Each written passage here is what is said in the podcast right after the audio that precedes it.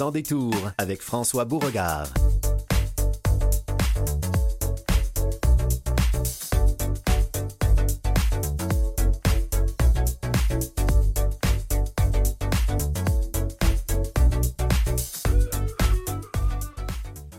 Bonjour, ici François Beauregard et c'est le Sans détour du 16 janvier 2023. Oh là là, la neige, le froid, hein? il n'y a, pas, a pas à douter, on est en plein hiver.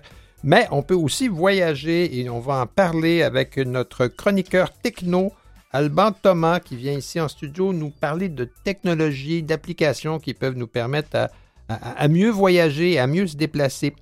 en parlant de déplacement, hmm, Sandrine Cabana de Gagny, euh, qui est la directrice générale de Piétons Québec. Malheureusement, les déplacements pour les piétons, surtout dans la région de Montréal, on l'a vu, c'est tragique. Euh, il n'y a pas, d'autre mot pour le décrire. Ça a été une véritable hécatombe. Il ne semble pas y avoir encore de mesures correctrices adéquates.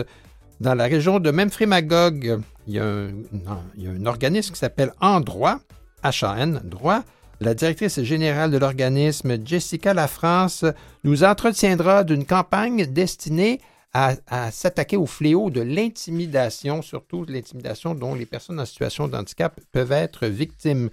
En fin d'émission, Esther Hardy sera là, on fera le tour du monde avec elle. Mais pour commencer, euh, on va aborder un sujet qui est, euh, pernicieux, c'est tragique et c'est tellement simple, mais malheureusement, ça, c'est en train de prendre racine dans notre société et je veux parler de l'insécurité alimentaire. Et pour en discuter avec nous, j'ai le plaisir d'avoir Mme Audrey Renault, qui est directrice générale du regroupement Partage. Et on va parler de l'insécurité alimentaire là où nous en sommes et, peut-être un début de solution, mais ça semble un peu loin. Bonjour, Mme Renault. Bonjour. Comment allez-vous? Ça va très bien, merci. Vous aussi? Oui, vous avez, vous avez, euh, vous avez lancé un cri d'alerte, un cri d'alarme il n'y a pas très longtemps, une, euh, lettre aux médias. Euh, l'insécurité alimentaire commence à être, je dirais, presque enracinée chez nous. Vos mots sont très justes, effectivement, parce que il y a une augmentation qui est alarmante de l'insécurité alimentaire. Puis c'est comme si c'était un sujet euh, qu'on tente de rabrier un peu en dessous du tapis. on balaie ça parce que euh, c'est un peu confrontant. Ça confronte là, les valeurs d'un peu tout le monde parce que la clientèle type, là, je me permets de, de, l'appeler comme ça, les demandeurs d'aide varient de plus en plus et ce qui est d'autant plus alarmant, là, puis il faut comprendre qu'on touche maintenant 15% de la population québécoise qui vit en insécurité alimentaire. Donc ça, ça représente euh, 1,3 million de personnes qui n'arrivent pas à manger de plus, plus de deux repas par jour. C'est énorme parce que 1,3, là, c'est une ville entière. Euh, et, vous, avez parlé qu'il ne peut pas avoir plus de deux repas par jour parce qu'on va définir l'insécurité financière. quel est le, seuil euh, d'alimentation sous lequel on tombe? Bien, en fait, le, concrètement, disons la, description générale, ça voudrait de, ne pas manger à sa faim. Mais la majorité des gens, parce que ça c'est très vaste, mais la majorité des gens, donc les gens qui viennent requérir de l'aide, euh, soit dans les banques alimentaires ou dans divers programmes des organismes terrains, ce sont des gens qui, euh, plus souvent qu'autrement, ont environ un repas par jour. Donc, pas de collation, un repas par jour. Euh, et ça touche en grande majorité souvent aussi les enfants, les aînés. donc, les gens doivent faire des choix judicieux, certes, de payer le loyer et ben, il ne reste plus rien pour, euh, pour l'alimentation. Et ça, c'est un fléau qui touche désormais euh, les familles de classe moyenne, dont où les parents d'un même ménage travaillent et n'y arrivent plus. Et ça, c'est excessivement tragique. Parce que, et, cette situation-là n'a fait qu'empirer. Euh, les, je vois des chiffres qui, que vous avez publiés. 700 000 mm-hmm. personnes en mars 2019, c'était l'estimation qu'on faisait la population qui vivait une insécurité alimentaire, 850 000 en août 21. Là, maintenant, un an plus tard, 1,3. Et, là, on le sait, il y a une crise du logement. Il coûte de plus en plus cher de se loger, mais en même temps, il y a une inflation des prix de l'alimentation. Ça aussi, ça n'aide pas. Exactement. En termes d'inflation au niveau de l'alimentation, euh, il y a, disons, au mois d'août 2022, on est à peu près à 25% et ça continue d'augmenter encore. Oh. Euh, donc, euh, c'est quelque chose qui est, qui est très difficile à concevoir parce que, comme je disais d'entrée de jeu, c'est quelque chose qu'on essaie d'éviter un peu, même d'en parler, c'est pas très glamour, la pauvreté. Mais là, quand ça touche nos voisins, quand ça touche pas juste des gens qui sont, par exemple, sur le bien-être social, avant c'était la clientèle type. Là, oui, qui sont souvent stigmatisé après ça pour, euh, de toutes sortes de manières, là, mais au-delà de mais là, quand c'est ton voisin, propriétaire d'une maison, euh, là, ça change beaucoup, beaucoup la donnée parce que euh, c'est plus du tout le même type de clientèle et ces, ces, ces nouveaux demandeurs d'aide-là ne sont pas aussi outillés pour faire face à ça puisqu'ils ne l'ont jamais vécu.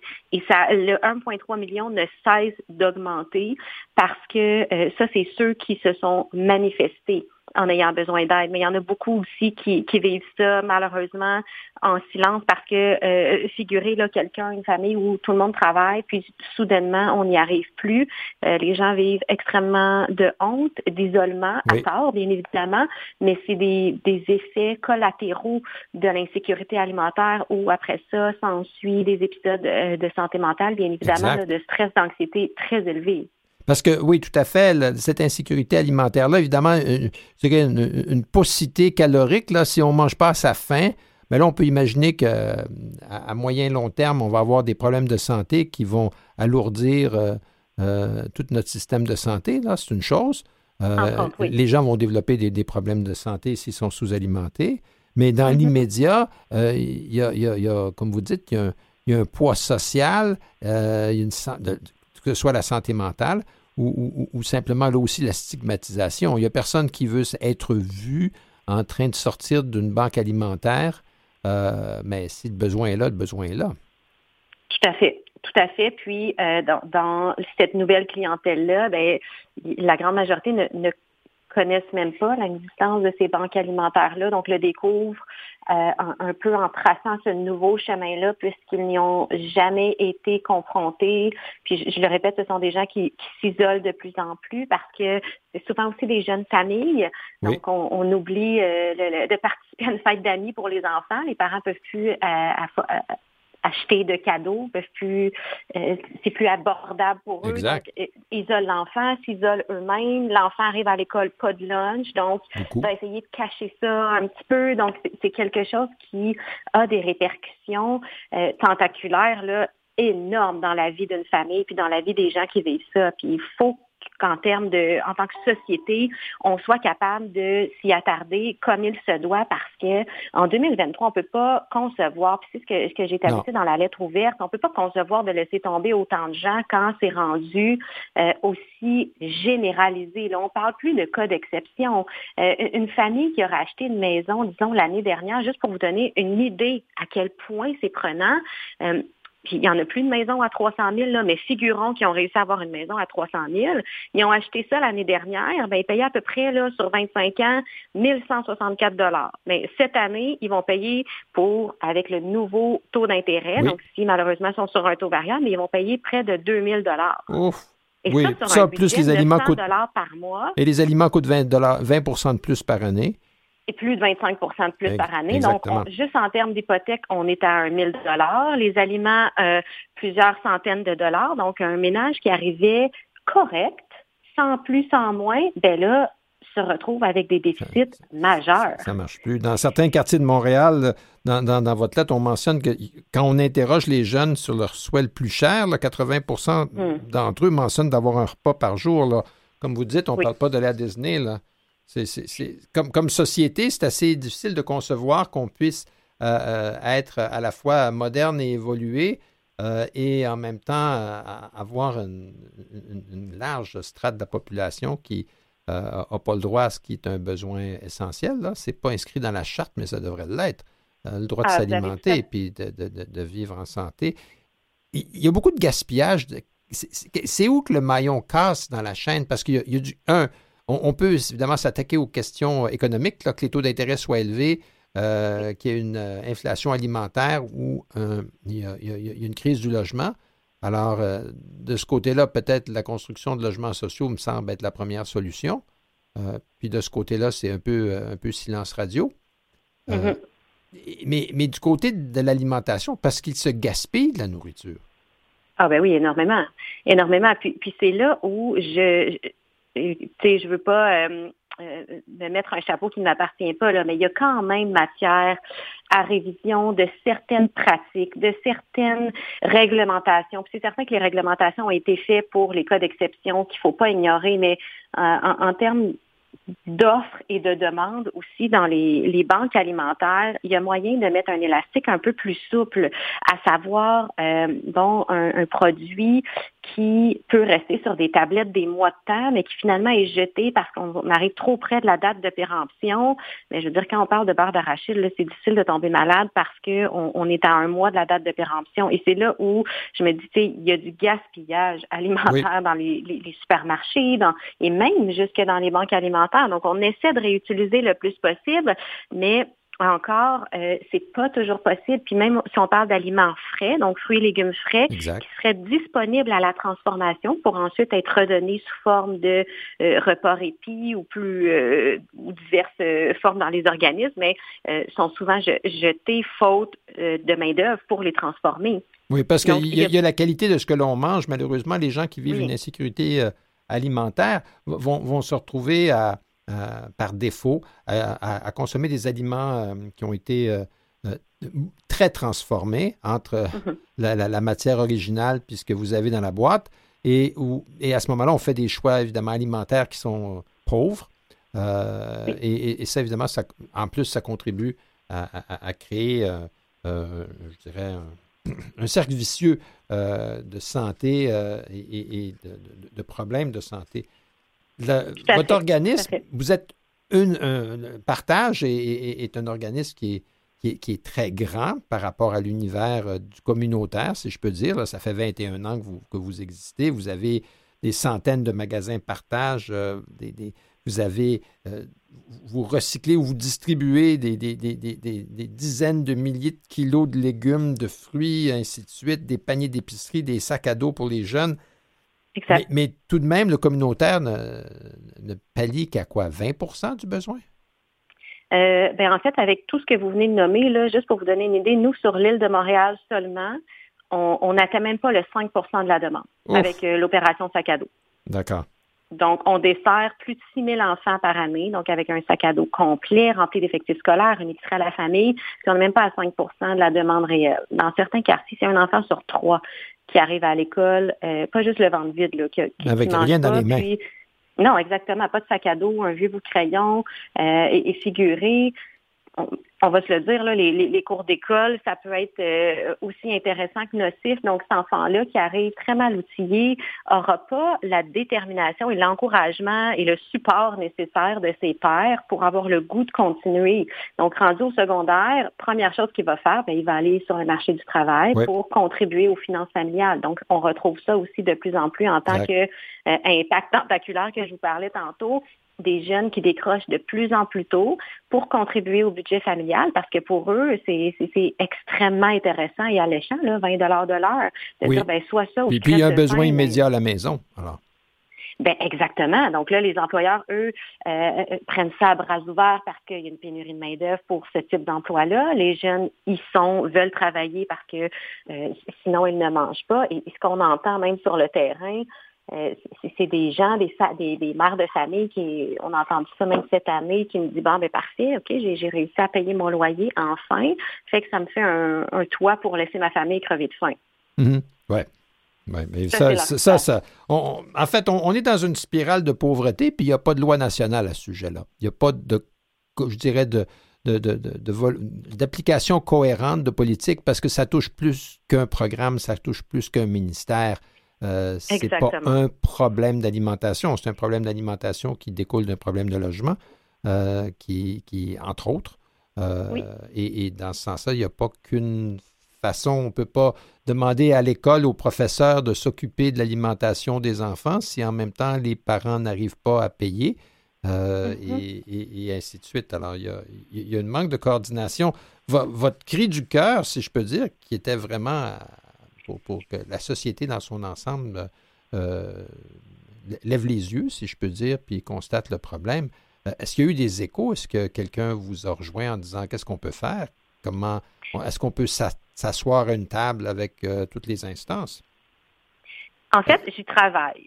Pour être bien honnête, là, j'y travaille euh, beaucoup, beaucoup parce que je, je trouve, puis euh, en, en, toute transparence, j'arrive du milieu privé, donc je j'en suis euh, j'ai fait mes dents dans le privé. Donc, c'est certain que j'étais habituée où tout le monde travaillait en silo. Et quand je suis arrivée dans le milieu communautaire, c'est ce qui m'a le plus surprise de voir que on, on, se doit de la façon où les programmes de subvention sont, sont distribués, sont proposés, les organismes doivent travailler chacun de leur côté et c'est un non-sens total parce qu'après ça, il y a une cannibalisation des demandes de subvention, le peu qu'il y a auprès du gouvernement et c'est ce qui fait qu'en bout de ligne, personne n'est capable de desservir comme il faut la population. Il y a les ressources disponibles.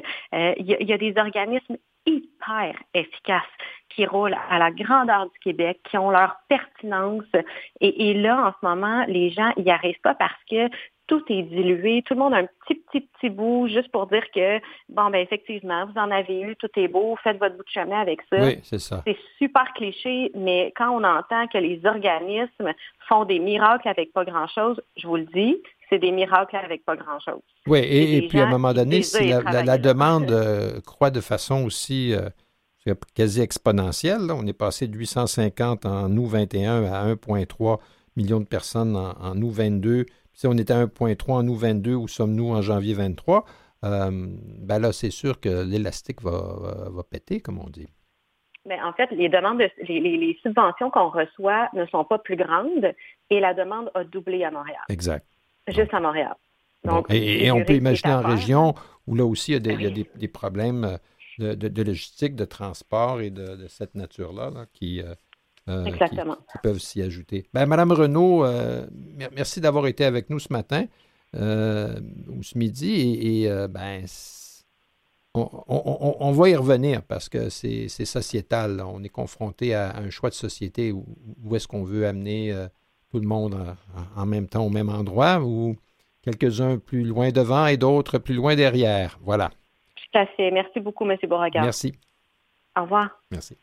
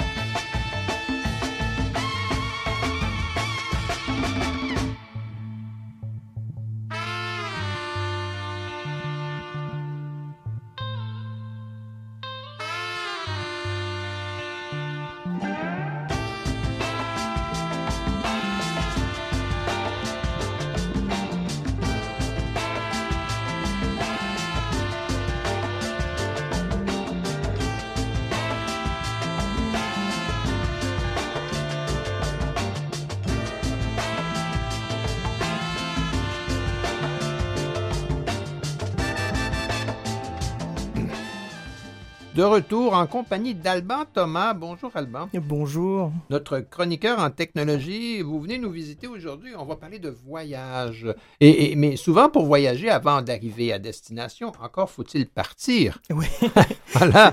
Et, et, pour partir, bien, il faut euh, peut-être emprunter euh, le train, l'avion. Et c'est là que commence peut-être le je dirais, notre périple et comment la mhm. technologie peut nous aider. Oui, il y, a beaucoup de problèmes encore. C'est très difficile de prendre le train, l'avion. Oui. On se rappelle, moi je me rappelle justement, euh, il y a eu quelques histoires l'année dernière de voyageurs en fauteuil roulant qui ont eu beaucoup de problèmes avec des compagnies aériennes. Ah oui, tout à fait. Il y a, cette jeune femme euh, de Toronto dont le fauteuil roulant est arrivé à Saint-Jean-Terre-Neuve, mhm. complètement démoli. Exactement. Il a fallu qu'elle fasse euh, tout un éclat dans les médias. À mhm. la longue, ils ont reconnu leur, leur, responsabilité. Mhm. Ils ont promis de lui donner un nouveau fauteuil.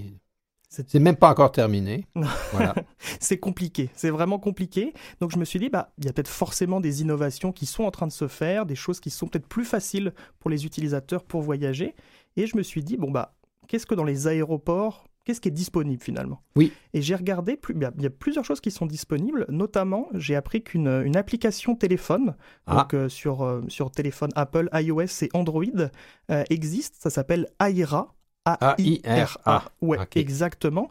C'est un outil en fait d'assistance dans les aéroports. Donc c'est pas forcément exclusif aux aéroports, mais ils ont développé un service en collaboration avec des aéroports donc euh, ça va être une application un petit peu comme l'application Be My Eyes dont on avait parlé dans une précédente chronique. Oui, tout à fait, où quelqu'un de voyant mhm. va nous guider pour euh, lire, euh, lire une affiche. Exactement, ou, comprendre un peu les, indications. Ouais, ça, ça, utilise la caméra de notre propre téléphone cellulaire pour pouvoir envoyer des images à distance à une personne bah, qui, peut, qui peut voir, qui peut lire.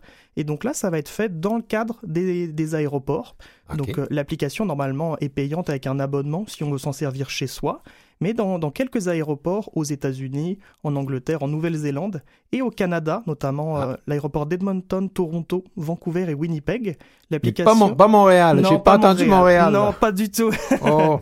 Donc une fois que vous êtes arrivé finalement. Parce que je, dois vous dire, l'expérience d'un handicapé visuel dans un aéroport, il y a toujours le grand tableau. Mhm. où sont affichés euh, le, nom des lignes aériennes, mhm. les destinations, les heures de départ, euh, la, barrière, le numéro de barrière, et si le vol est à l'heure ou non, et ainsi de suite. Mais là, on est devant ce tableau-là, puis ça, clignote, on voit rien. Il faut toujours demander à un voyageur, est-ce que, est que vous voyez euh, euh, le vol pour Montréal ou, le vol pour Calgary? En plus, les lignes changent tout le temps, c'est ah vraiment compliqué de se repérer. Et donc là, bah, c'est possible de prendre son téléphone, on est connecté directement à un réseau interne de l'aéroport, et si on demande une assistance, ce sera quelqu'un de l'aéroport qui va nous répondre, un agent qui va répondre et qui va pouvoir bah, répondre aux besoins et peut-être donner un peu plus, puisqu'il connaissent, il travaille dans l'aéroport. Donc ça, c'est vraiment, euh, vraiment intéressant. AIRA, A-I-R-A. A-I-R-A. Et ça, c'est une application, on met ça gratuitement sur, euh, sur notre Apple ou notre Android. Oui. C'est en anglais C'est ouais, c'est juste en anglais. Même le site internet, si vous voulez vous renseigner, aira.io sur internet, ça va être en anglais aussi. D'accord. Mais enfin, disons que si on voyage, il faut parfois accepter ce genre de contraintes. Oui. Euh, l'aéroport de Winnipeg, dont vous avez venez tout juste de, mentionner le nom comme étant un des endroits au Canada où l'application AIRA est, utilisée, ben, il se distingue aussi. Oui, oui, moi j'ai trouvé ça assez révolutionnaire. Il lance euh, ben, un nouveau service, le premier en Amérique du Nord, donc on devance les États-Unis. Ça va être des chaises roulantes autonomes. Oh. Donc on va pouvoir euh, louer ça donc gratuitement, on peut en faire la demande et puis on va pouvoir, euh, bah, l'utilisateur va pouvoir se mettre dans le, dans le fauteuil. Il y a un écran sur le fauteuil, on va sélectionner notre destination si on veut aller bah, à la sécurité, enregistrer nos bagages ou à la, porte 56. Exactement, aller à n'importe quelle porte, aller aux toilettes et puis le, le fauteuil va rouler tout seul éviter les oh. obstacles, éviter les autres passagers. En, fait, c'est un, un, fauteuil intelligent, dans le sens qu'il sait on n'est pas à la voiture autonome, mais c'est juste avant. c'est presque ça. Là, il y a juste ben un fauteuil autonome, un fauteuil dans la voiture, et ben en fait, ça va nous, ça va nous, en fait, nous rouler jusqu'à notre destination euh, assez intelligemment. Et puis, euh, et puis c'est bah, une vraie révolution parce qu'on peut faire ça. On n'a pas besoin de quelqu'un qui nous pousse, d'être sans cesse avec un demander à un agent de, nous suivre euh, du début à la fin de notre parcours dans l'aéroport. Oui, et puis des fois, les aéroports sont un petit peu des labyrinthes, un petit peu difficile de se repérer. Là, on peut y aller sans souci. Et puis, et puis bah, c'est une assez bonne dire, utilisation des, technologies d'intelligence artificielle et de robotique. Ça, c'est à Winnipeg. Alors, il faut aller au Manitoba. Oui. Hein? Puis on, va voir, comme, je suppose qu'il faut louer d'avance ou prévenir. Là, oui, il va falloir. Parce que si on, compte là-dessus, puis on arrive, puis dans, le, le, parc de fauteuils autonomes, ben, il en reste plus parce qu'ils sont tous en service. Oui. C'est autre chose. Mais si cette technologie existe là, elle pourrait, pourrait donc être, être produite euh, ailleurs. Oui. Euh, c'est formidable. On voit que pourquoi, pourquoi Winnipeg sont si à l'avance? Ah, ça, c'est une bonne question. C'est une bonne question. J'ai cherché, j'ai pas eu la réponse. Mais alors, euh, si eux le font, d'autres pourraient pouvoir le faire. Ouais. Voilà. C'est vraiment en phase de test pour l'instant. Donc, mhm. euh, on imagine pour une plus grande, euh, plus grande diffusion dans d'autres aéroports par la suite. Excellent. Il existe une autre, une autre application qui s'appelle Wheelmap. Ouais, Wheelmap, ça euh, c'est assez connu, mais je, préfère en reparler ici pour vraiment mettre l'accent dessus. Ça va être une application qui permet, euh, c'est une carte interactive, un petit peu comme Google Maps, mais qui va référencer en fait tous les endroits qui sont accessibles. Ah. Euh, et même plus que ça, ça référence tous les endroits du monde en fonction d'un degré d'accessibilité. Ah, donc ceux qui ne le sont pas du tout, un peu, exact. coup, à la folie. Il y a, c'est vraiment ça. Il y a un système tricolore. Dans le fond, si c'est si c'est vert, c'est totalement accessible. Si c'est orange, c'est moyennement accessible. Va falloir se renseigner. Ah, si c'est rouge, faut s'attendre à des escaliers sans ascenseur et ça va être ça va être très compliqué. Et puis, ce qui est le plus intéressant, si c'est gris, ça veut dire que les données sont pas encore rentrées. Ah, et donc, mais là, on peut contribuer à ce moment. -là. Exactement. N'importe quel utilisateur peut décrire son environnement et rajouter des données. Et on ah, parle de plus de 300 lieux sont ajoutés par jour pour un total de 2,3 millions. Donc c'est à travers le monde, dans fait, plein ça fait beaucoup d'endroits, c'est bien ça. Ah, ah, juste pour terminer, parce que je ne veux pas qu'on l'oublie, il y a une application qui a été développée à Montréal qui s'appelle Autour, A-U-T-O-U-R, oui. qui, qui, qui, nous décrit ce qui se qu'est-ce qu'il y a dans l'environnement immédiat? Exactement, c'est une, euh, on va dire, c'est une application d'audio description. On peut se balader avec notre téléphone et il va nous décrire ah bah dans ce coin-là il y a une boulangerie, là il y a un arrêt de bus, là il y a un magasin de vêtements. Et ça ah. permet aux, personnes qui peuvent pas voir de découvrir leur quartier. Ah, Donc ça euh, c'est bien ça. quand on visite, ça permet aussi de découvrir euh, les autres pays. Ben bravo, merci encore Alban de, de, ce court tour d'horizon. Mais on va retenir tous ces noms. Willmap, Autour Aira, après la pause, euh, on parlera avec Mme Sandrine Cabana de Gagny de l'avenir du piétonnage, comme qu'est-ce qui arrive avec les piétons?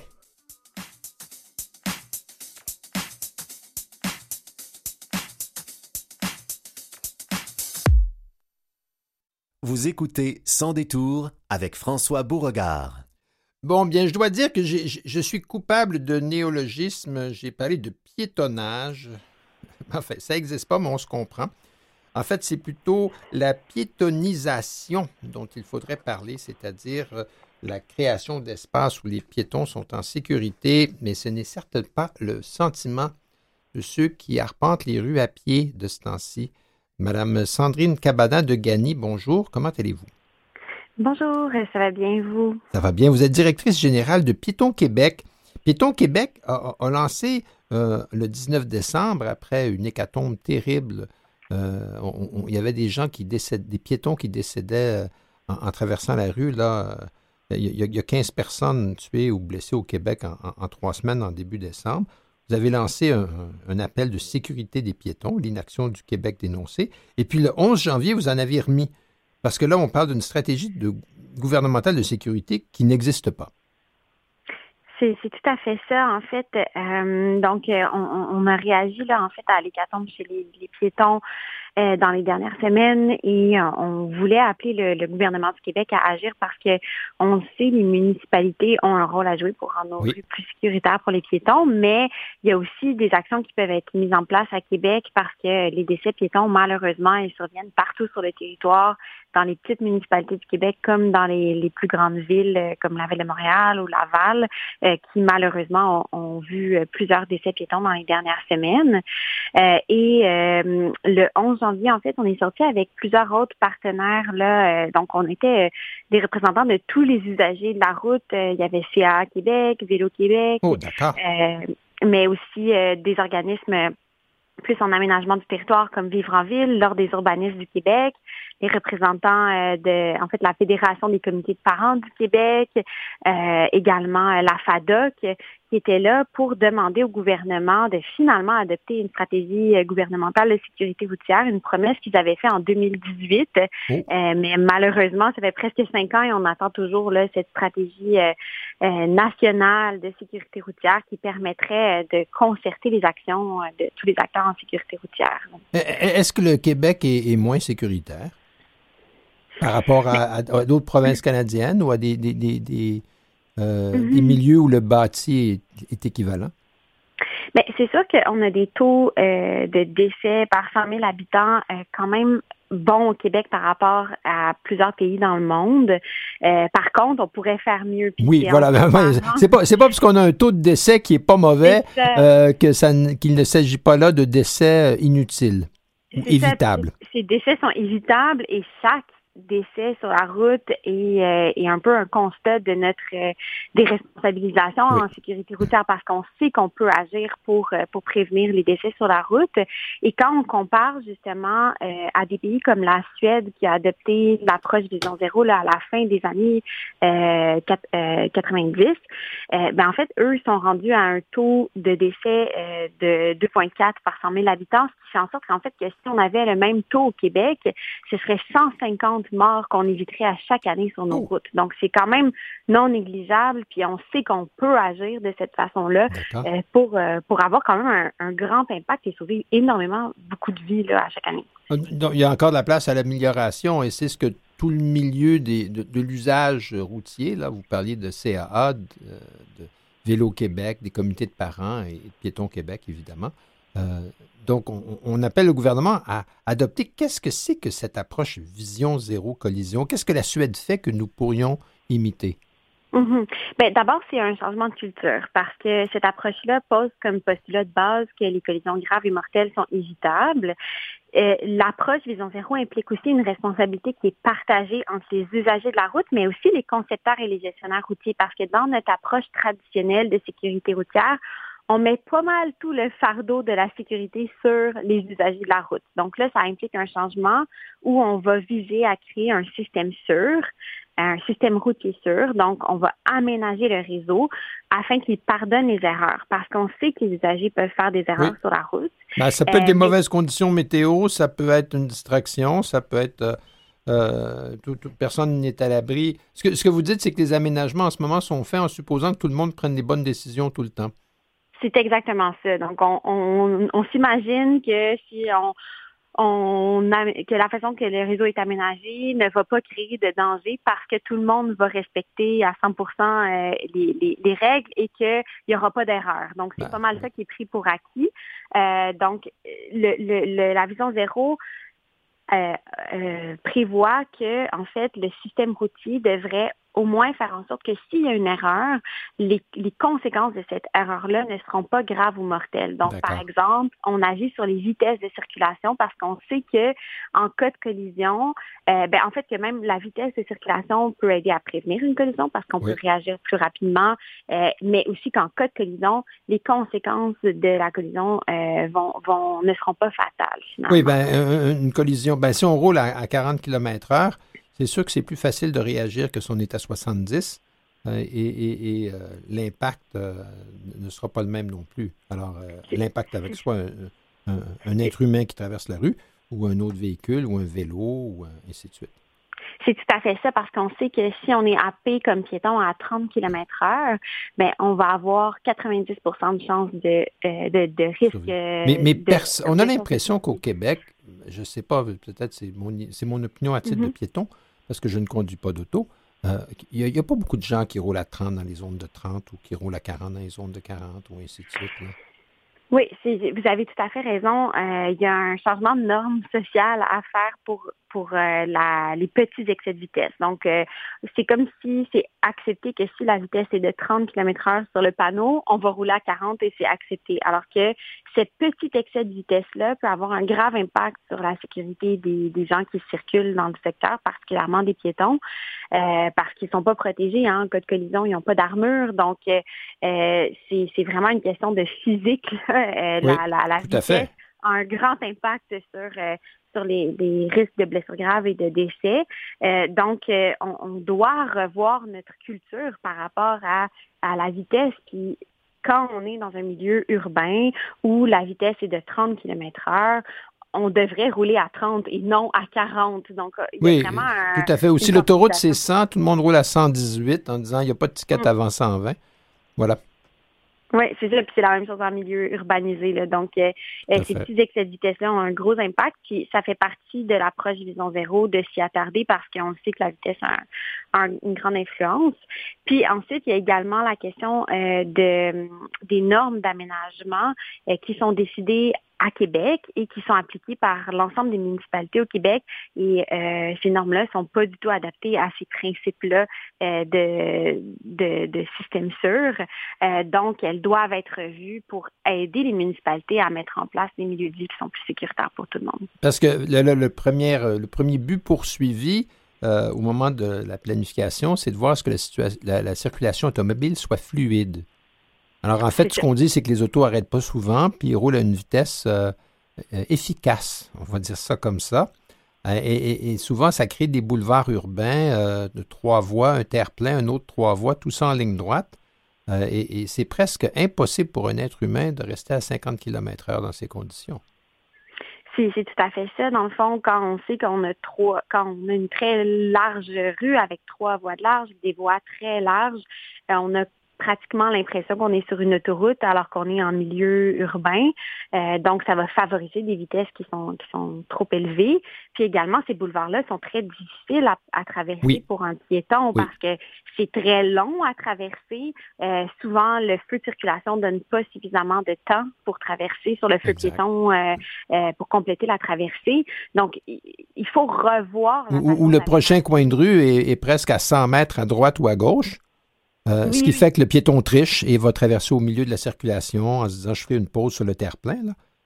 Oui, tout à fait, parce que ça aussi, ça fait partie de ce qui est prévu dans les normes. On ne peut pas aménager euh, deux euh, intersections contrôlées, donc soit par des arrêts, des, passages piétons ou des feux à moins de 100 mètres.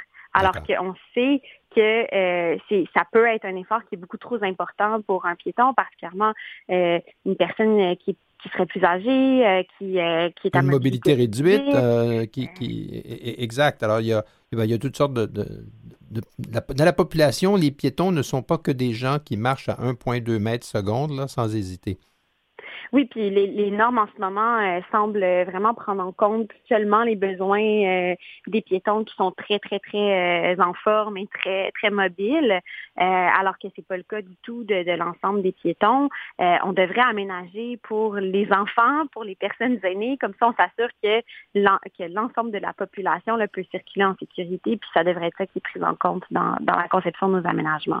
Il y a, il y a deux choses. Il y a à la fois, d'une part, on peut améliorer la conception de ce qui va être construit, puis il y a mhm. également la transformation de ce qui existe déjà. Euh, et, là, souvent, ben, on, l'a vu, là, il y a eu le, euh, le drame dans Hochelaga Maisonneuve il n'y a pas très longtemps, dans le centre-sud, là où tout d'un coup, on s'est mhm. aperçu qu'il y avait les abords d'une école n'étaient pas du tout sécuritaires, euh, que les gens traversent ce quartier-là à, une vitesse dangereuse, si je peux dire, pour ce qui est de l'utilisation des lieux par les habitants. Euh, puis là, tout d'un coup, on dit Ah, ben là, on va rétrécir euh, les rues, on va mettre euh, des bollards, ainsi de suite. Mais ça coûte cher, mais c'est comme si ce n'était pas une priorité. Mhm. Oui, puis c'est ça, il y a un énorme rattrapage à faire, puis c'est pour ça que dans notre demande au gouvernement, on demande aussi des investissements pour faire ce pour permettre de soutenir les municipalités pour qu'elles puissent faire ce rattrapage-là au niveau des aménagements qui sont existants, qui ont été construits pour favoriser la fluidité de la circulation automobile et qui doivent être adaptés pour répondre aux besoins des piétons. Euh, puis il y a également une question d'acceptabilité sociale. Donc oui, il y a l'argent que ça prend pour, pour faire ces changements-là, mais il y a également euh, le fait que les gens réclament des, parfois des, aménagements pour sécuriser euh, les, piétons, mais ensuite, quand on vient pour changer des sens de circulation, quand on vient pour euh, rétrécir la chaussée, ben là, là, il y a comme un changement d'habitude, puis il y, a, il y a des frustrations aussi de la part des, conducteurs qui, qui, qui, se voient mettre des barrières un petit peu dans, dans les, les, roues, en fait. donc, il faut... Ou, les commerçants qui se plaignent que, que leur, leur les, clients potentiels ne peuvent plus se rendre jusqu'à eux parce qu'il y a une question de stationnement, et ainsi de suite. C'est ça, exactement. Donc, donc, il faut aussi prendre conscience collectivement que ces actions-là sont mises en place pour assurer la sécurité de tout le monde. Puis on veut, comme société, être une société qui est plus active. On veut favoriser, on, doit et on veut favoriser la santé euh, de tout le monde. Donc, la, marche, c'est une façon extraordinaire d'avoir des bénéfices en prévention en santé, de, maintenir et de d'améliorer la santé de la population. Donc, on devrait euh, voir ces mesures-là comme étant euh, bénéfiques pour toute la population, puis se dire que ben peut-être que ça va me prendre une minute de plus me rendre euh, au travail en voiture cette journée-là, mais je vais peut-être avoir protégé plusieurs vies puis assurer la santé des gens. Moi, moi j'ai une image en tête parce que c'est quelque chose que j'ai vécu assez souvent. habitant pas loin d'une garderie, les gens sont très, très prudents. Ils arrivent là, ils débarquent leurs enfants. Il faut en faire, il faut vraiment faire attention à leur enfant. Mais une fois que leur enfant n'est plus dans l'auto, mhm. ben là, ils sont en retard pour le travail. Là, ils mhm. démarrent en trombe, puis ils, négocient le prochain virage sur les chapeaux de roue, hein, parce qu'il faut se rendre au travail. Mais, il ne faut surtout pas, faut surtout pas rouler trop vite près de leurs enfants. Mais après ça, on peut dire presque que les enfants des autres, c'est moins grave. Euh, et, souvent, ce sont des gens qui ont des, des véhicules utilitaires sport, là, qui, ont des dimensions de, de char d'assaut pour se mériter des places dans le stationnement. Mais, mais ces, véhicules-là sont dangereux. Le, véhicule qui est impliqué dans une collision y est aussi pour quelque chose. Oui, vous avez tout à fait raison. Euh, les, véhicules utilitaires sport euh, sont en grande croissance au Québec. Euh, ils, représentent de plus en plus une part importante dans le parc automobile puis on sait que ces véhicules-là sont deux fois plus à risque de causer la mort d'un piéton. Euh, donc, euh, ce sont des véhicules qui sont pas, qui sont plus hauts, qui sont plus lourds. Donc, euh, ils ont des plus grands angles morts, notamment à l'avant. Euh, et donc, particulièrement pour les enfants qui sont de plus petite taille, euh, qui, qui, qui, sont dans l'angle mort de ces véhicules-là à l'avant. il y a également l'enjeu du fait qu'ils sont plus lourds et plus hauts. ils causent des, des blessures plus grave euh, en cas de oui, collision. En cas de collision avec, euh, quelqu'un, tout à fait. Qui, oui. Mais, mais est-ce que, évidemment, on va penser que la publicité des, véhicules utilitaires sport euh, émane, entre autres, d'un désir des manufacturiers de vendre des, véhicules sur lesquels les marges bénéficiaires sont meilleures. alors, même si les gens n'ont pas vraiment besoin, ils vont être poussés à en acheter un. C'est exactement ça. Puis euh, avec des partenaires, notamment équitaires, on, on, a en ce moment une pétition à cet égard-là parce que euh, c'est la publicité qui influence les gens dans, dans l'achat. Euh, donc, on, on souhaite que, que, le gouvernement fédéral légifère là, pour encadrer la publicité automobile, pour justement qu'on n'associe pas dans la publicité ces véhicules-là à une plus grande sécurité parce qu'en fait, c'est faux. Quand, quand on regarde ces véhicules-là, ils offrent une moins bonne sécurité euh, pour les piétons, mais aussi pour euh, les occupants. Euh, dans certains cas, ils vont être plus à même de de, de, rouler sur eux-mêmes. Oui, exactement, merci. Euh, en cas d'accident, donc mhm. euh, c'est des messages qui sont euh, pas tout à fait véridiques, qui sont partagés par les, fabricants. donc, on souhaiterait qu'il y ait un encadrement de la publicité automobile là, pour freiner un petit peu cette, cette augmentation très importante de, de, ces véhicules-là sur nos routes. Hmm. Ben, on, espère que, que, tout ça porte fruit.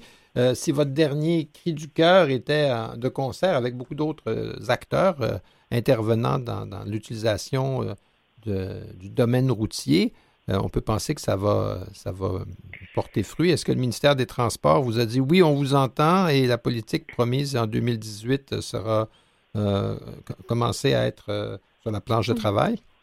Mais ils ont ils ont vu qu'il y avait un, une large, un large consensus parmi tous les représentants des usagers euh, euh, de la route. Euh, on a eu une bonne rencontre avec le cabinet du ministère des Transports et de la Mobilité durable vendredi dernier.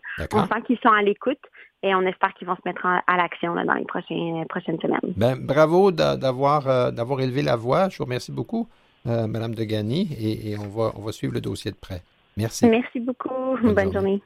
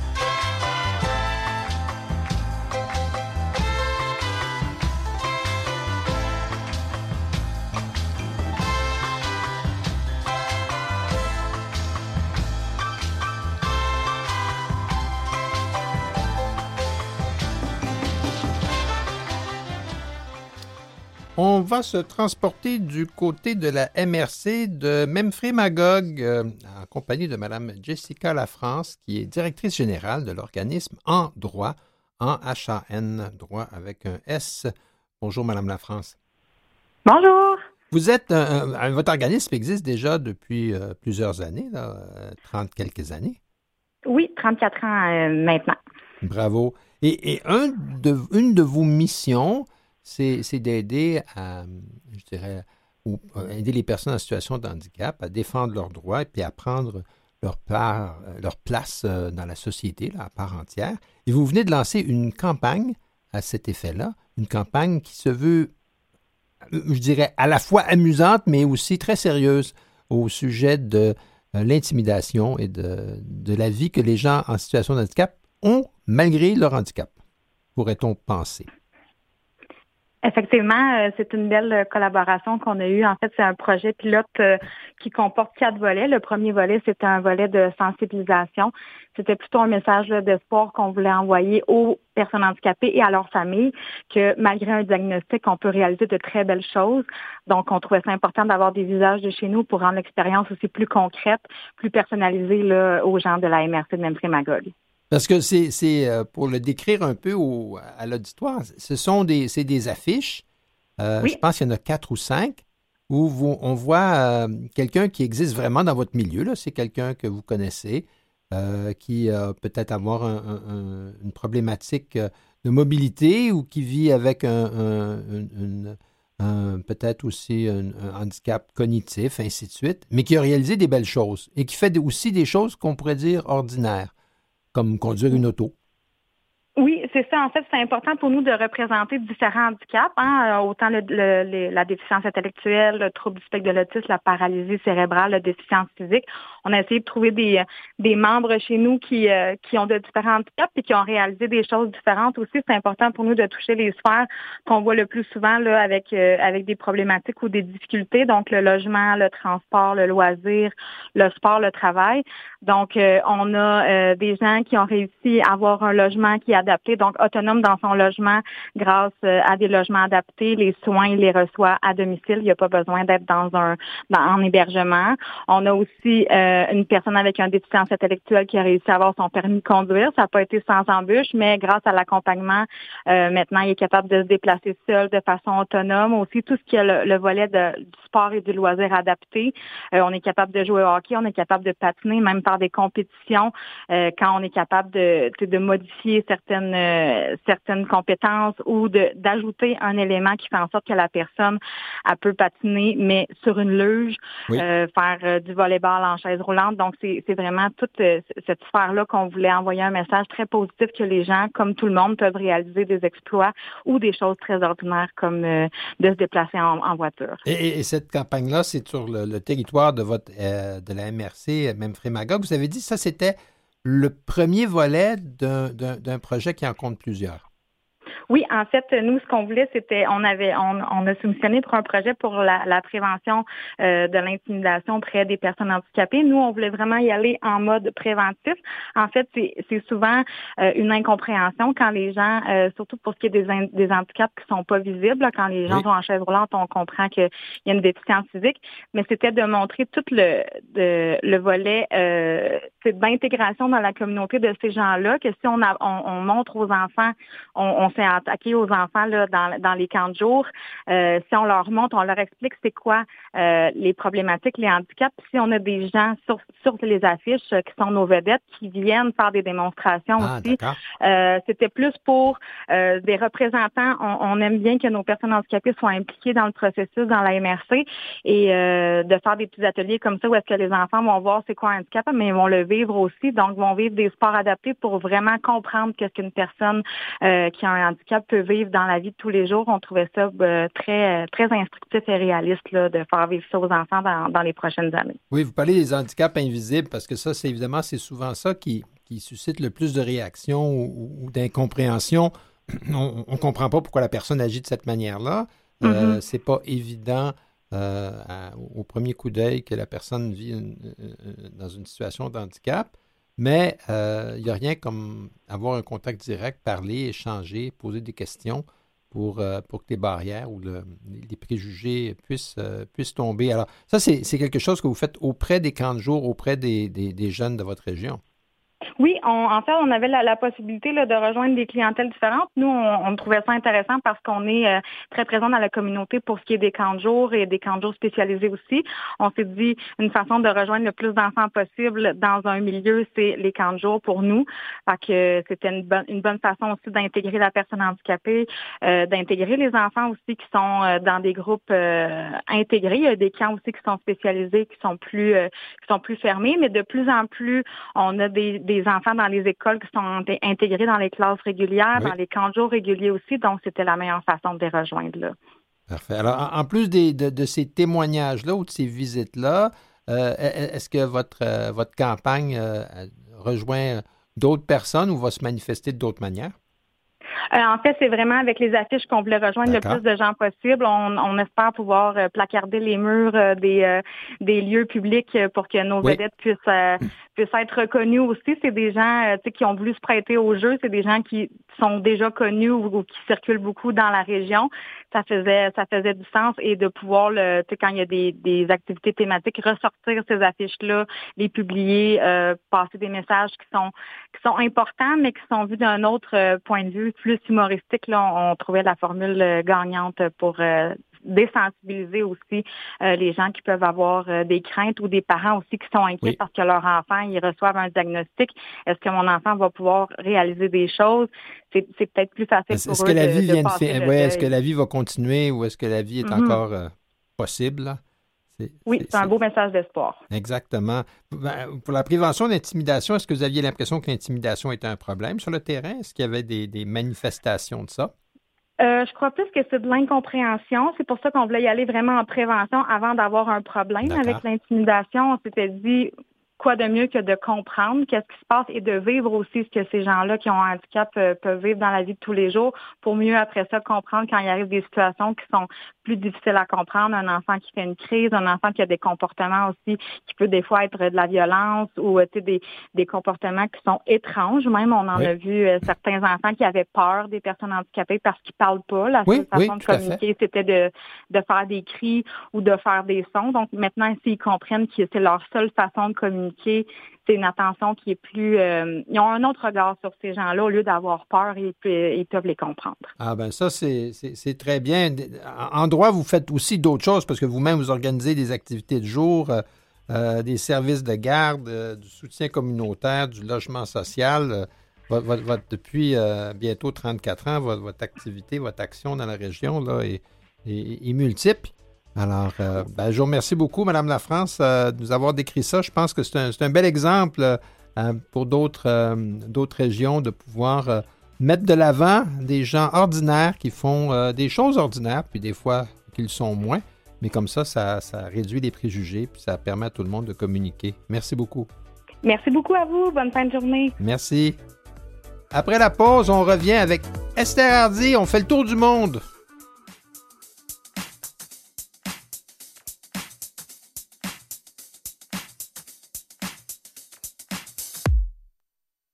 Vous écoutez Sans détour avec François Beauregard. De retour en compagnie de notre collègue Esther Hardy. Esther, comment allez-vous? Ça va très bien, François. Et vous? Ça va bien, merci. Comme moi, peut-être avez-vous pelleté toute la matinée de samedi? Un petit peu, j'avoue. oui, voilà, un petit peu, exact. Mais que cela ne tienne, vous avez euh, fait euh, pour nous un peu le tour de la planète.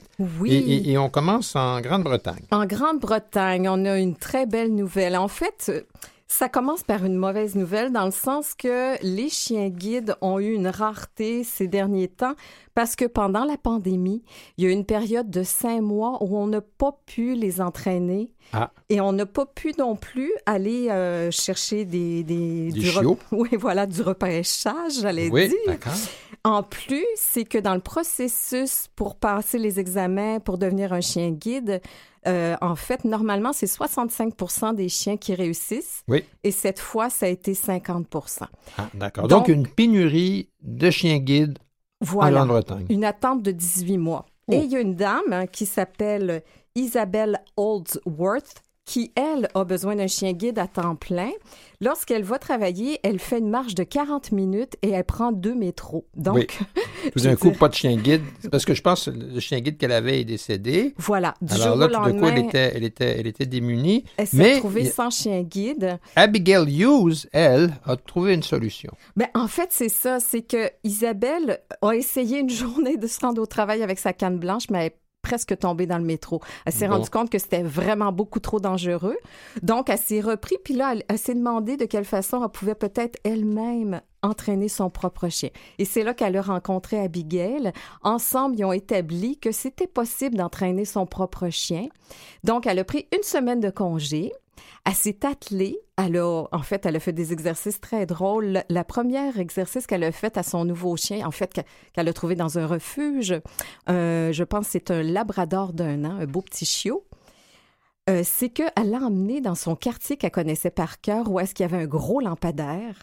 Elle, elle, elle, elle, a fait par exprès. Elle a fait par exprès, comme si elle allait euh, faire un face-à-face. Alors là, le, le, chien a bien réagi. Le, ben, en fait, pas la première fois. La première fois, ah. elle voilà. Euh, elle oui, a oui, oui. foncé dans le lampadaire. D'accord. Mais elle a vraiment euh, amplifié son malaise, puis elle faisait semblant qu'elle se faisait très, ah, très, très. Alors, mal. le chien, avec empathie, a bien... Mais il y a un risque tout de même à cette, euh, à, à, cette idée de l'auto... Euh, éducation du chien parce qu'il faut qu'au départ, on, on, sélectionne un chien qui a des, des, des caractéristiques empathiques, ouais. euh, de, de, calme, euh, d'absence de stress dans des milieux bruyants ou très animés. Euh, moi, ça me donne un peu, quand j'ai lu cet article-là, j'avais un peu l'impression de quelqu'un qui apprenait à conduire par soi-même en disant Ah ben, je vais, je, je vais monter au volant à, à, bord d'une auto, je vais prendre le volant, puis je vais finir par comprendre moi-même comment ça marche. Mais néanmoins, elle a été quand même très, très bien conseillée. Oui. Et j'avoue qu'on doit ajouter une information importante, c'est que ses employeurs étaient très compatissants parce qu'elle a emmené son chien la première journée, puis ah, il a défait bon. les cloisons, oui, il a mangé oui, les fils électriques, il a tout okay. fait. Ben, mais bon, ça s'est calmé par la suite. J'ai l'impression un peu de penser que c'est une situation où parfois la, la, la, la l'exception confirme, là. Oui. Mais euh, peut-être. Ben, en, je, dirais aux personnes handicapées visuelles qui nous écoutent, peut-être ne pas aller tout de suite à la, la, Société protectrice des animaux, vous prendre un chiot puis commencer à, à, à, à le dresser. Ouais. euh, J'aurais des hésitations. Savez-vous, par ailleurs, que dans le sud-est des États-Unis, il existe des poneys guides? Ah, les gens ça, entraînent, oui, des gens entraînent des poneys, c'est-à-dire des, des, petits chevaux, là, des chevaux de petite taille, euh, qui ont l'avantage de vivre deux fois plus longtemps que les chiens. Ah. Et en plus, ben, ils font votre gazon. Parce que ils, ils, on, on, les garde dehors. Ils broutent là. Ils broutent euh, votre terrain. On les garde dehors. Évidemment, il ne faut pas qu'il fasse trop froid. Mais effectivement, et je ne blague pas, il y a en Virginie une école de poney guide. Ah, c'est intéressant. Il y a des gens qui ne jurent que par eux. Ben moi, je voilà. trouve ça merveilleux ce qui est arrivé ici à, la dame qui s'appelle Isabelle, parce que finalement, en deux ans, elle a réussi à former son, son chien. Son chien, Puis c'était impeccable. Puis elle a dit que c'est le meilleur chien guide qu'elle avait jamais eu. Elle avait quand même de l'expérience. C'était son oui, sixième oui, tout à fait. C'était pas, c'était pas Donc, une, une néophyte. Puis, oui, voilà. Puis, euh, écoute, elle savait un peu c'était quoi le processus. En, euh... en, très peu de temps, en fait, son chien, parce qu'on sait que le danger maintenant, c'est les, les, voitures électriques. Oui. On peut pas les oui, entendre. Oui, on les entend pas. Il faut les voir. Il faut ah, les voir. Ah, même si elles font un peu de bruit. Donc, son chien, malgré le fait qu'elle voulait traverser la rue, oui, ben, il, il est capable de faire une, ce qu'on appelle une désobéissance. Hein? Oui, C'est-à-dire voilà. qu'il dit non, ne traverse Intelligente. pas. Voilà, et voilà. Mais encore une fois, il faut, faut, faut, commencer avec le bon chien. Voilà. Mais cela dit, euh, Alban Thomas, notre chroniqueur, serait fier de vous euh, parce que vous avez euh, trouvé une, une, en fait, une application ah, des, des, lunettes pour les trois qui nous permettent de, à des personnes handicapées visuelles d'avoir une assistance en temps réel. N'est-ce pas merveilleux? En fait, le jeune homme s'appelle Bilal Zaidi. Euh, le fondateur d'une compagnie qui s'appelle Blind Up. Ah ben oui, c'est en France, c'est sûr. La voilà. compagnie a un nom anglais. voilà. en anglais. C'est normal. En fait, c'est que lui est natif euh, du nord de l'Afrique et il y a un frère qui est aveugle, en fait, que une personne euh, avec, euh, vivant avec un handicap visuel et son frère le guide constamment. Donc, ils se tiennent par la main, oui, il l'amène oui. partout. Et puis, Bilal trouvait vraiment ça épouvantable qu'ils puissent jamais vivre l'un sans l'autre. Alors, quand il est parti en France pour faire sa formation en informatique, il a tout de suite demandé à deux de ses copains et il a pensé à l'idée géniale d'une paire de lunettes électroniques qui est, elle, branchée à quelqu'un qui est à son ordinateur Uh-huh. et qui se fait guider Mhm. par des caméras intégrées dans les lunettes. Oui, Des, ben, en fait, c'est un, peu comme, un peu l'application Be My Eyes, Ah oui, ok, mais je au lieu d'utiliser la caméra de son téléphone, on a ça sur le bout du nez, donc on a les mains libres. Ah, d'accord. Ah, Mais voilà, bien. c'est ça qui est merveilleux, c'est qu'avec ces lunettes-là, il peut aller, la personne qui a un déficit visuel peut aller absolument n'importe où Mhm. avec sa canne. Donc, encore là, elle a la liberté de tenir euh, sa Oui, canne oui, dans ses mains. Ça, c'est merveilleux. Et la personne qui est soit à son ordinateur, soit ça peut être un bénévole ou une personne engagée par Blind Up. Là, il y a, il y a quand même Oui, des gens pour ça. un- c'est un abonnement finalement qui peut guider la personne à faire absolument n'importe quoi. Oh oh. Parce que les lunettes sont vraiment de grand angle, très large, une vision très, très large. Donc, Ben, euh, Et ça, ça, ça permet à ce moment-là de décrire le milieu. voilà, Et, et- et exactement. de- et- ça peut aussi avoir un aspect ludique, pas juste de sécurité, mais ça peut aider aussi. Alors, mais ça, ça, ça, en fait, ça permet une, je dirais, une plus grande liberté de mouvement parce que de tenir le coude de quelqu'un et d'une main puis de l'autre la canne, ben c'est sûr que ça, ça, ça nous empêche un peu euh, de, de- de nous mouvoir comme on veut. Oui, c'est ça, exactement. C'est vraiment fabuleux. Donc, euh, la... Le Blind Up, qui est le nouveau, qui, qui est cette appli-là, Oui, euh, ça on, va est encore au, on est encore au. Le Blind Up est encore au, au stade de start-up. Exactement. Ah bon, ben d'accord, mais on va les suivre. Oui, en fait, On ça va faire un follow-up. On va faire un follow-up. Ouais, voilà. Ça va sortir en 2024. Parfait. Bon, on, va, on va voir ça. euh, En parlant de choses qui sortent, euh, on- il y a, y a une, une, une enseignante euh, qui habite en Alsace, à Mulhouse, euh, Madame Laure euh, Chescouti, qui est une créatrice et qui commence à, à- qui va mettre en, en- en ligne des, des- des podcasts amusants. C'est très intéressant, n'est-ce pas? En fait, elle l'a déjà fait. C'est sa deuxième saison qui va sortir Oh, euh, le 13 janvier, en fait, qui est sortie vendredi dernier. Euh, cette dame-là, elle, elle est elle-même handicapée dans la vie de tous les jours. Donc, euh, cette série-là qu'elle a déjà sortie, en fait, là, elle va sortir la deuxième, comme je disais tout à l'heure. Euh, C'est des, podcasts amusants, là. oui, on parle, c'est de la comédie, là. un peu. Et, et- et- et- Le quotidien, C'est hein. pas des trucs euh, tristes ou lourds. Et, et les, les épisodes, en fait, la série s'appelle Alors. Ouais. Alors, avec un, un point d'interrogation et un point d'exclamation, hein, comme on pourrait penser l'expression spontanée de quelqu'un qui dit ah, Ben oui, j'ai un handicap, et alors. Et, et- et- et ce sont des petites capsules que- qu'elle a, qu'elle a faites avec, avec ses amis, parce qu'il faut dire que Mme euh, Chescouti euh, donne, euh, a fait, a fait, en plus d'enseigner à l'école, euh, c'est sa profession, en plus, elle fait du théâtre d'improvisation. Oui, voilà, elle fait de l'art. Euh, et puis même, je pense qu'elle est, euh, elle est membre du Conservatoire d'art dramatique de Mulhouse. D'accord? Puis elle chante dans un groupe de jazz. Donc, mais elle voulait aller plus loin. Malgré tout, euh, tous ces, on pourrait dire, euh, les efforts qu'elle doit faire qui sont plus qu'une personne qui a absolument aucun handicap. Voilà. Puis elle dit que le public, elle aimerait que le public dise OK, c'est comme ça pendant trois minutes, mais qu'est-ce que ça doit être pendant toute la Toute journée? vie. Oui, oui, oui. oui. Ben, elle, a, elle a- elle a quand même euh, le, le sens de l'humour, là, parce que ce sont des situations qui se vivent euh, dans le quotidien. Et ça, c'est sur une chaîne euh, YouTube. On peut retrouver ça Voilà. sur YouTube. C'est On ça, pitonne exactement. alors. Et, et- et là, on peut retrouver toutes les, toutes les petites capsules euh, qu'elle a, qu'elle a mises en ondes. Ben, on espère qu'il y en aura d'autres aussi. Oui, puis Hein? elle dit qu'elle elle les a vécues pour la majorité. Ça fait qu'imaginez. Ah, oui, oui, oui. Ça- Donc, risque- c'est- des histoires vécues qu'elle euh, qu'elle traduit comme ça. En parlant d'histoires vécues, euh, il y a deux amis qui sont allés faire euh, de l'alpinisme. Oui, c'est très particulier cette histoire-là. Moi, ça m'a beaucoup touchée. C'est au Luxembourg, en fait. C'est un monsieur qui est, lui, ostéopathe de D'accord. 58 ans avec un... Un Euh, handicap visuel, euh, je pense qu'il est totalement aveugle.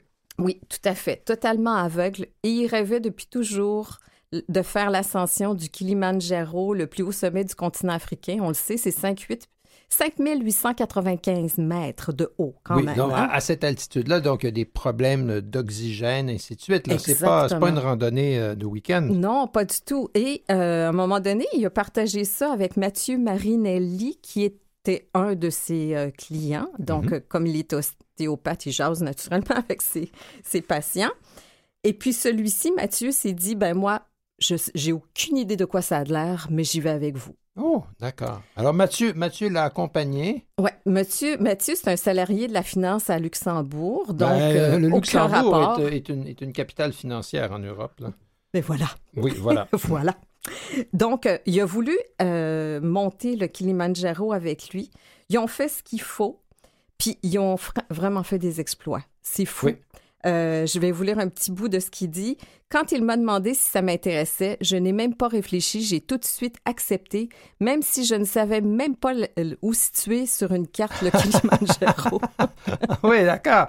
Bon, la première surprise, là, c'est euh, c'est pas, pas là, au coin de rue. OK.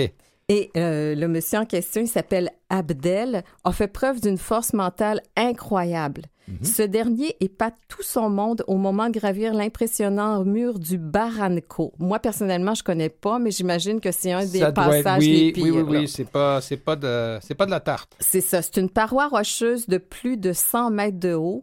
Sous les yeux ébahis de leur guide, il a dépassé plusieurs groupes de personnes valides. Les guides n'avaient jamais vu ça. Donc, euh, il, a, il, a, même été meilleur que la majorité des gens. bon. Et, et, puis là, maintenant, ils projettent ensemble. Hein? Ils, ils, vont, ils vont faire aller faire euh, la Concagua. Voilà. Qui en euh, Argentine. En Argentine, qui est le, le, le, le toit plus haut sommet ouais. en, Amérique, en Amérique du Sud. Ben, alors, je leur souhaite bonne chance. Je, je, connais des gens qui ont fait la Concagua et ils ont fait le Kilimanjaro. Et c'est pas la même chose. Non, pas du tout. La Concagua, c'est comme un une, une, coche en haut, mais enfin, on leur souhaite euh, bonne chance. Puis déjà, ils sont aussi ici, préparent. Mais le Kilimanjaro, j'avoue que c'est quand même une grosse étoile. J'ai pas dit que c'était facile. J'ai dit que la Concagua, c'est plus difficile encore. Voilà. Mais le Kilimanjaro, c'est six jours euh, de marche, d'ascension. Wow. Encore une fois, il y a la difficulté de, de, de l'oxygène. Iriez-vous, François? Iriez-vous? Pardon? Iriez-vous? Ben, moi, on m'a déjà proposé de faire euh, le Kilimanjaro il y a de ça euh, à peu près 12 ou 15 ans.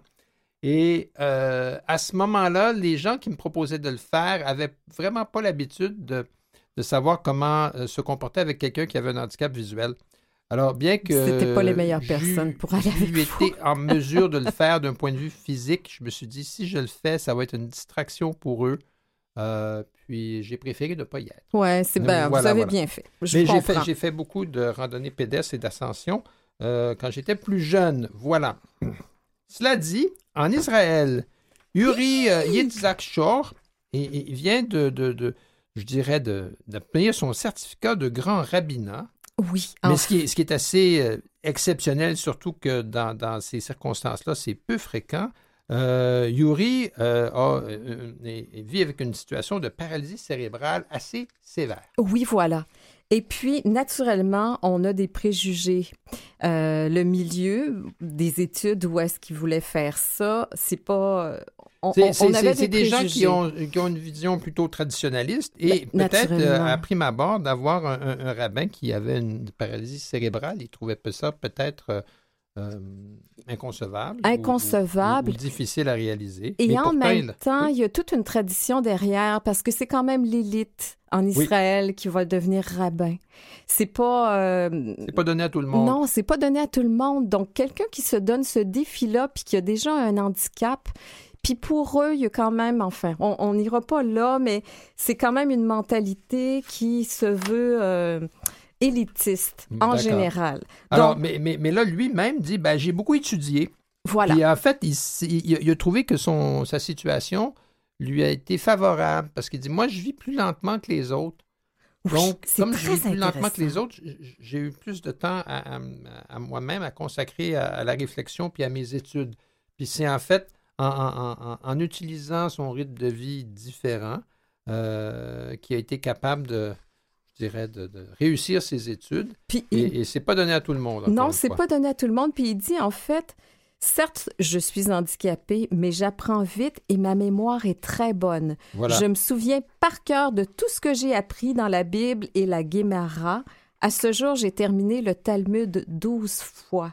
Bon. Et un de ses buts principaux, principal, pardon, si je peux euh, me permettre de rajouter ceci, c'est que euh, des personnes handicapées en Israël, on, on comprend mieux, en fait, compte tenu de sa situation, il comprend mieux vraiment leur lutte. Et c'est pour ça, il n'y avait pas de rabbin en Israël qui avait euh, des handicaps. Donc, pour lui, c'est vraiment... Euh, il était en mission. Voilà, exactement. Ben, bravo. C'est merveilleux. Bien, on va faire une petite pause, puis on revient chez nous dans deux, trois minutes.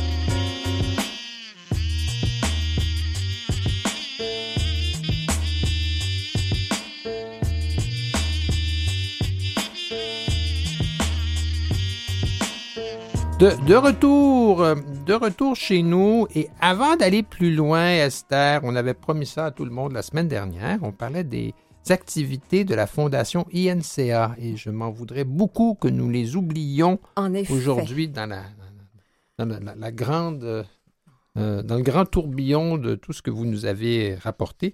Oui, d'ailleurs, euh, c'est le bon moment pour s'inscrire. Donc, mieux vaut en parler tout de suite pour s'assurer que tout le monde ait le temps de le faire. Hein? Donc, c'est de l'art adapté avec la place des arts. Ben, D'abord, on a des cours d'autodéfense, une offre incroyable, disons-le, de la Fondation ENCA, qui offre une série de cours d'autodéfense accessibles et pensés par les personnes avec un handicap visuel. Donc, oh.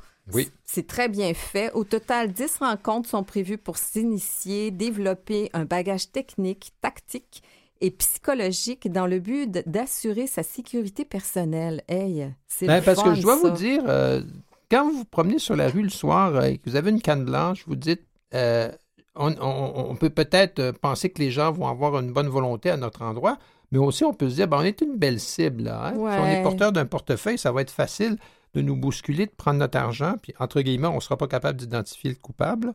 Alors, voilà, euh, voilà. donc on, sent, on sent vulnérable quand on est handicapé visuel. Et, et c'est important d'apprendre ça. Alors, ces cours vont être donnés par euh, une athlète professionnelle, une judokate paralympienne. Aha, donc, euh, elle connaît elle-même de, quoi elle parle. Alors, voilà, Priscilla Gagné. Et, et, elle vit même avec une perte de vision, donc elle est capable justement de, de, pouvoir aider les participants dans ce cours d'autodéfense. Ce sont les samedis. Oui, les samedis de février, le 4, le 11 et le 18. Le, euh, euh, toujours le samedi, en mars, le 4, le 11, le 18 et le 25. Et en avril, le 1, le 8 et le 14. Oh, ça fait, ça fait beaucoup de cours. C'est 10 rencontres. Oui, hein? c'est ça. Et c'est de 15 à 17 heures. On doit prévoir par contre un 30 minutes avant et après chaque séance. J'imagine c'est pour se ben, changer, il, faut, il, faut mettre des, il faut mettre des baskets ou il faut se mettre pieds nus, là, mais il doit y avoir quelque chose. Ça, ça a lieu à, un club de judo. Oui, au 4240 rue de Bordeaux à Montréal. Les frais sont de groupe, donc le prix individuel variera en fonction du nombre de personnes inscrites. Ben, moi, je trouve ça une, excellente initiative. Il y a, certainement un, besoin de se sentir confortable ou en sécurité ou confiant euh, quand on est en, situation de handicap visuel et que ce soit donné par une personne qui euh, elle-même vit avec une perte de vision, ben tant mieux. Ça ça, ça, ça, me rassure. Et je pense qu'après 10 après-midi comme ça, là, on, va avoir des meilleurs moyens. Oui, bien on quoi faire. pour euh, sortir. On, revient, on, revient à la place des arts, oui. Oui, alors on a une formation en radio amateur. C'est quand même intéressant. C'est la Fédération des clubs de radio amateurs du Québec en collaboration avec la Fondation INCA toujours, qui offre aux personnes avec une déficience visuelle la possibilité de suivre un cours de radio amateur en ligne et ce gratuitement pour devenir radio amateur et obtenir un certificat d'opération radio. C'est pas rien. Ben, Oui, tout à fait. Puis avec ça, on peut se faire des amis partout dans le monde. Le hein? cours est en ligne et peut être suivi selon votre rythme. Donc, euh, ah. il se compose de plusieurs modules. La durée variera selon votre rythme et vos capacités d'apprentissage. Si vous le désirez, vous pouvez également être parrainé par un club radioamateur de votre région. Oui, tout à fait. Et, ça, c'est encore une fois, ça permet de rencontrer des gens partout dans le monde, hein, de partager des gens ordinaires qui, vivent des, situations quotidiennes. Et, ben, quand on fait de la radio euh, amateur, ben, l'aspect du handicap visuel, là, ben, c'est plutôt secondaire à ce moment-là, mais ça peut devenir un sujet de conversation. Euh, oh, je reviens à la place des arts parce que ça me semble important.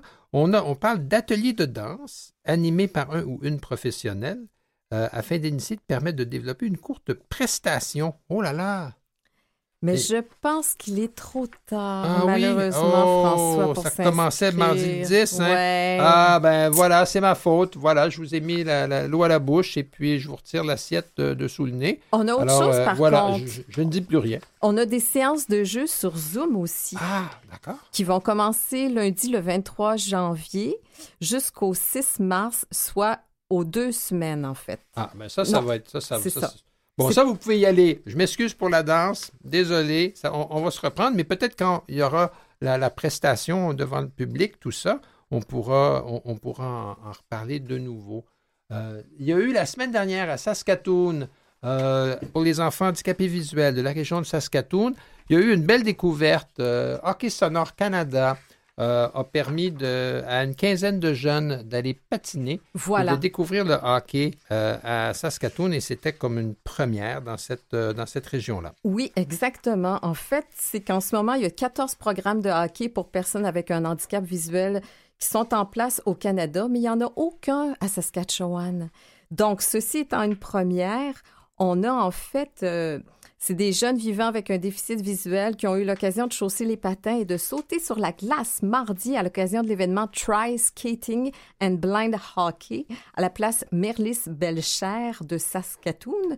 En fait, c'était 15 participants âgés de 4 à 18 ans qui se sont inscrits à l'activité qui leur a permis d'apprendre à patiner et à jouer au hockey. Et c'est euh, en fait le club de hockey sur place de l'université de Saskatchewan qui, a, qui, a, été la, qui un peu les les parrains, tout ça. Ben oui, c'est merveilleux. Malheureusement, en parlant de hockey, euh, votre humble serviteur ici, euh, ira jouer au hockey adapté pour personnes handicapées visuelles la semaine prochaine à Toronto. Nous ne serons pas avec vous lundi prochain, ah! mais je m'en voudrais de ne pas vous rappeler que dimanche, le 29 janvier, de 9 à 13h30, au pavillon des Jardins de l'Université Laval, ce sera le Salon Alzheimer Québec. Euh, après deux ans de pandémie, le traditionnel Salon Alzheimer revient en présentiel. Ça va permettre de rencontrer euh, toutes sortes de gens qui sont dans le milieu, de faire connaissance, d'apprendre euh, des plus récents développements et, en même temps de partager le, vécu des, proches aidants. Avec les avancées technologiques, ah, qui toutes sortes de choses qui vont pouvoir être discutées. Alors, c'est le 29 janvier Pavillon des Jardins, l'Université Laval. Merci beaucoup, Esther. Merci On se retrouve dans une quinzaine. Oui. Merci à Mathieu Tessier qui euh, n'arrête pas de nous souffler à l'oreille et qui nous aide beaucoup à respecter l'horloge, voilà, qui est malheureusement euh, nous indique que c'est la fin. Claire Guérin à la recherche. François Beauregard qui vous dit à bientôt.